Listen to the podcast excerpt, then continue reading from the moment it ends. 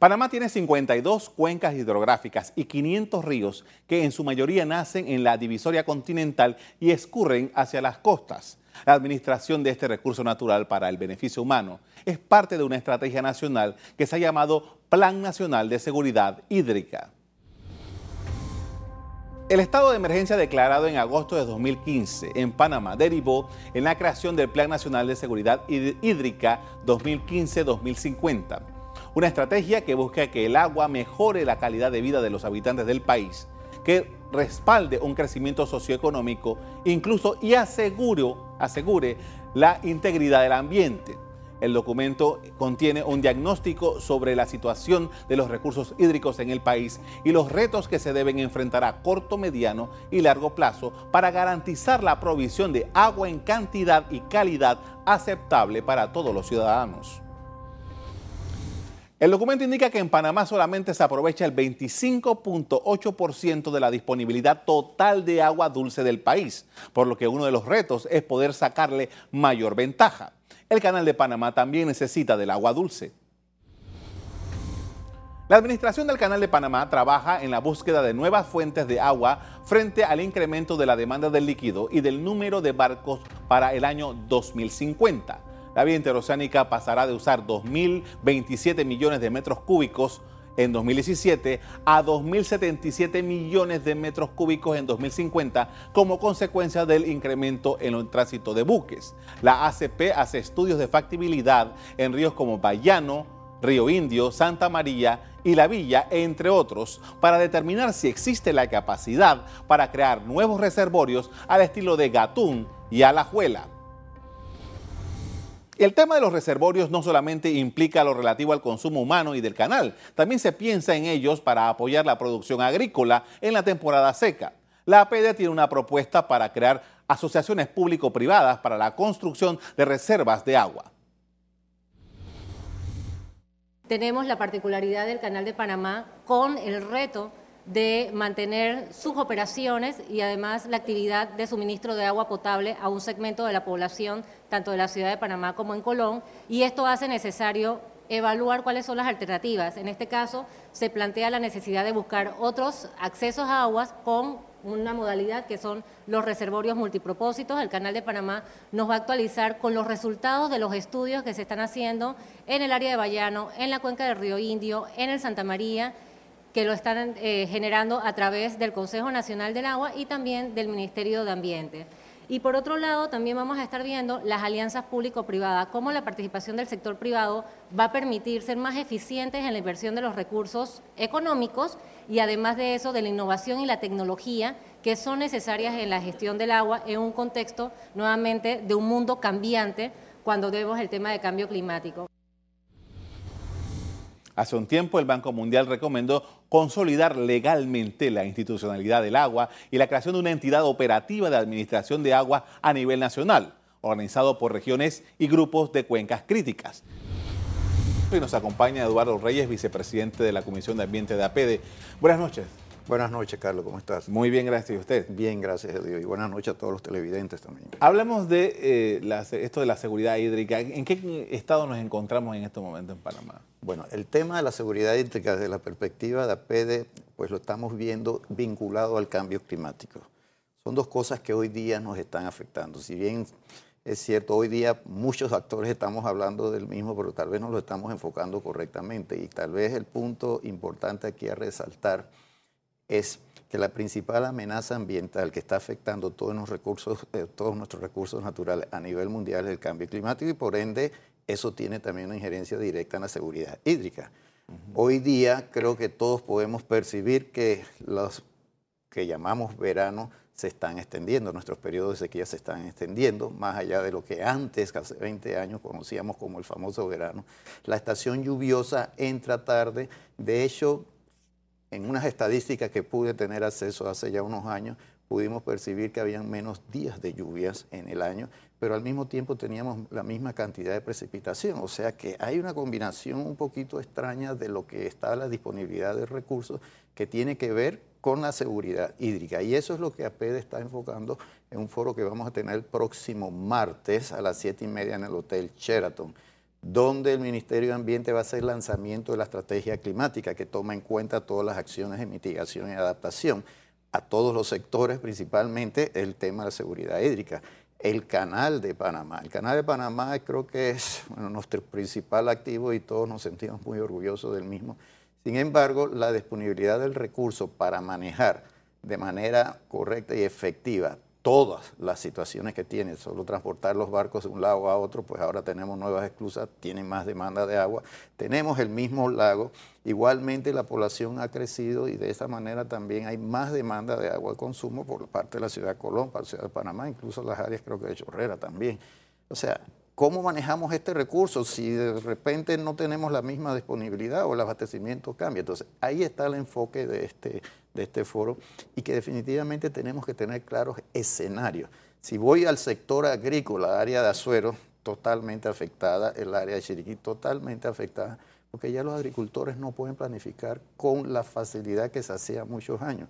Y eso es lo que queremos ver en este foro, lo que es seguridad hídrica con el cambio climático, donde se toma en cuenta muchos aspectos que tienen que ver con estos dos temas que están relacionados a la quema de combustibles fósiles esa es la principal causa del calentamiento global que ha acelerado el cambio climático, principalmente el área de transporte, que es la parte que más emite en este país. Tenemos que ver con la deforestación y degradación de los bosques.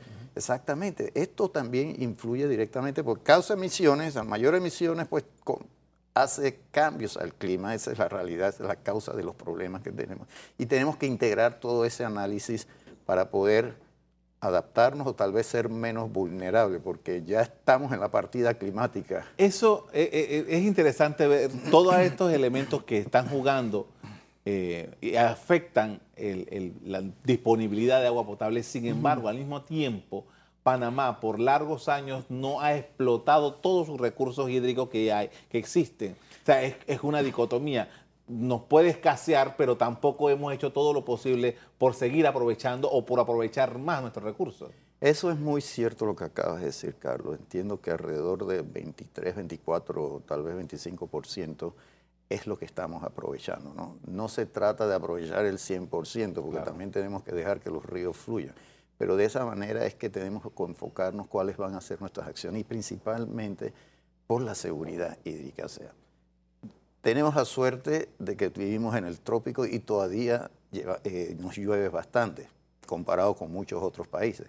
Sin embargo, no tenemos, es un tema de poder almacenar y administrar el agua correctamente para las necesidades no solo del ser humano, las necesidades también de la flora y fauna. es un conjunto de muchas actividades, en el caso del canal, pues para el paso del canal.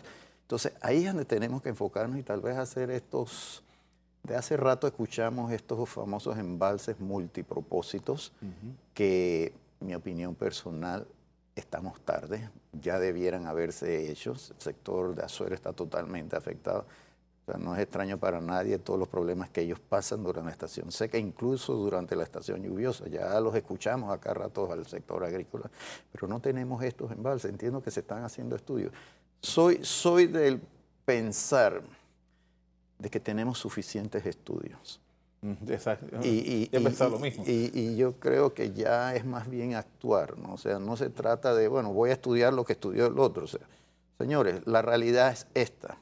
Y si no actuamos, pues entonces vamos a tener mucho más dificultades. Son temas complejos de entender, que al final no esperamos que cada quien lo entienda, pero sí se pone, sí se...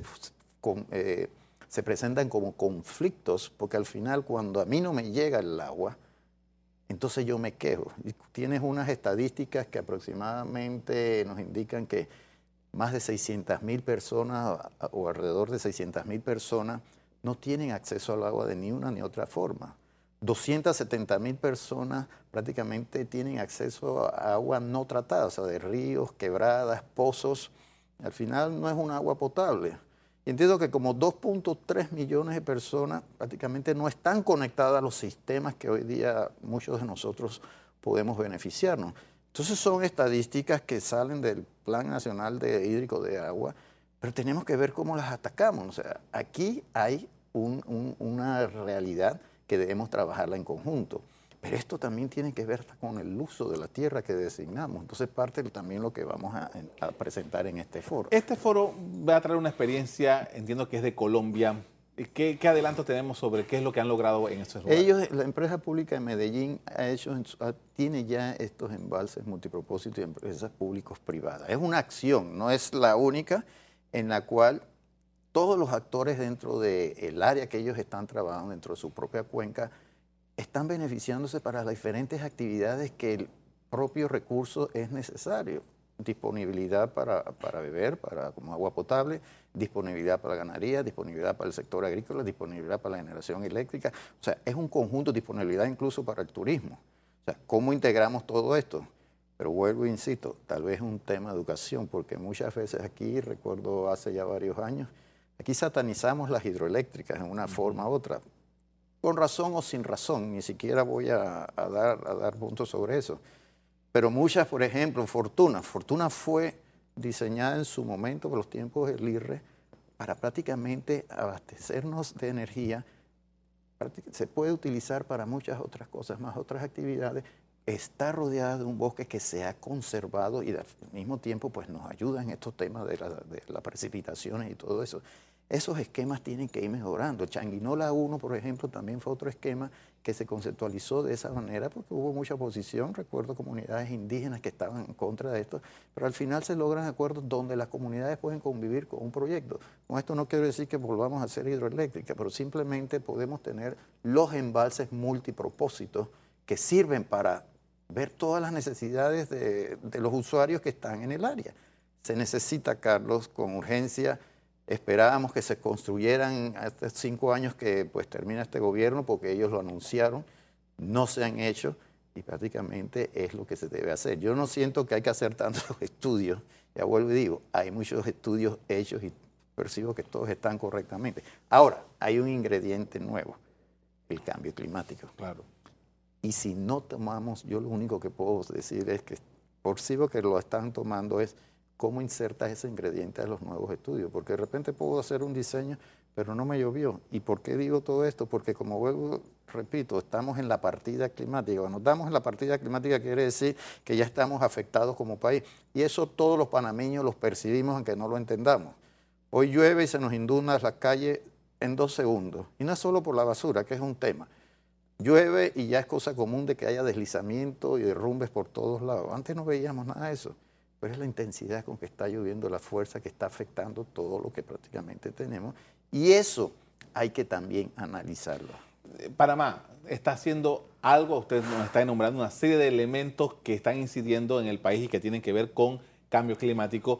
Panamá, la República de Panamá, frente a esto, ¿tiene alguna estrategia, alguna acción que pueda eh, mitigar de alguna forma estos efectos? Bueno, afortunadamente o desafortunadamente tú lo podrás ver eh, a veces quisiéramos que las cosas arranquen más rápido, pero la burocracia siempre detiene todo. El Ministerio de Ambiente se crea en el 2015 mediante la Ley 8, lo creo o no. Y dentro de esa Ley 8 hay un título, el título 11, que habla específicamente de cambio climático. Y eso nos obliga a tener una estrategia baja en carbono. ¿Qué quiere decir una estrategia baja en carbono? Prácticamente tenemos que ir viendo cómo vamos a reducir nuestras emisiones cada cinco años. Ok, no se pudo tener, este gobierno no la ha podido tener, la va a lanzar en el evento que vamos a tener el, martes a las siete y media en el Hotel Sheraton. Un poco tarde, ¿no? Ajá, un poco tarde, pero por lo pronto deja algo, le tomó un poco de tiempo, pero ¿por qué le tomó un poco de tiempo? Y aquí es las preguntas claves que siempre nos hacemos, y esto sale de negociaciones de Naciones Unidas, no sale personalmente mía, es entender dónde estamos. Simplemente no sabemos dónde estamos. Si tú buscas información estadística prácticamente de manejo de recursos hídricos, es muy escasa. A veces tenemos que utilizar la gente, los proyectos que están en el oeste del país, Chiriquí, Boca del Toro, muchas veces esa información de Costa Rica, porque nosotros no tenemos nuestra propia información. Y así para muchos los sectores, ¿no? Y una vez que, como no sabemos dónde estamos, viene la otra segunda pregunta importante. ¿A dónde quiero ir? Pero si no sé dónde estoy, no sé a dónde voy a querer ir. Debo resolver dónde estoy para saber a dónde quiero ir y eso es lo que esperamos que vaya a ser lanzado el martes en el evento Y la tercera pregunta, ¿cómo llego yo a ese punto? El punto al final es que yo quiero abastecer de agua a toda mi población, que, le llegue la calidad del recurso, tomando en cuenta de que todas estas situaciones están en contra de nosotros. Esto nos lleva a manejar correctamente estrategias de mitigación de gases de efecto invernadero junto con estrategias de adaptación. Son dos elementos que se combinan entre sí y que hay que entenderlo porque al final esto va a afectar el desarrollo económico de este país. Tenemos metas de las nuevas metas, la Agenda 2030, 17, 17 objetivos, creo que las 5 es combate a la pobreza, la 6 creo que es el, manejo del recurso agua, el 13 es la estrategia de cambio climático, la 15 es la, la estrategia de forestal o de evitar las deforestaciones, pero hay una muy interesante que es la 17 y que prácticamente nadie menciona es de dónde sacamos el financiamiento. Y uno de los ejemplos que mencionan ahí son las, alianzas públicas privadas. Y ahí es lo que estamos tratando como AP de impulsar. El sector privado, muchas de las empresas están en esta, en esta dirección. Están por entender, o mejor dicho, entienden bastante bien los retos que nos ofrece el cambio climático ante una seguridad hídrica. Y es ahí donde queremos nosotros llevar todo este... este Esos este modelos, esas inversiones que harían la empresa privada para, en combinación con el Estado, tenemos una idea de más o menos cuánto es mucho dinero, ¿no? Hacer esos proyectos. Mira, no tengo la idea porque al final yo creo que decir que esto puede costarnos 100 millones como mil millones o dos mil eh, es un número. Y voy a volver a decir, es que no sé dónde estoy. Claro. Y si no sé dónde estoy, no puedo planificar correctamente, ¿no? Hay actividades que han hecho algunas empresas por sí solos y al mismo tiempo, por ejemplo, usted tiene una empresa, estoy seguro que usted sabe a dónde usted está, usted sabe a dónde quiere llegar y usted sabe cómo va a llegar. Ese detalle nos hace falta y es clave para la seguridad hídrica. Entonces ahí es donde nos estamos nosotros enfocando en este foro. Le agradezco mucho por compartir con nosotros estas experiencias acerca de la seguridad hídrica en Panamá. Ok, Carlos, un placer estar aquí a la orden.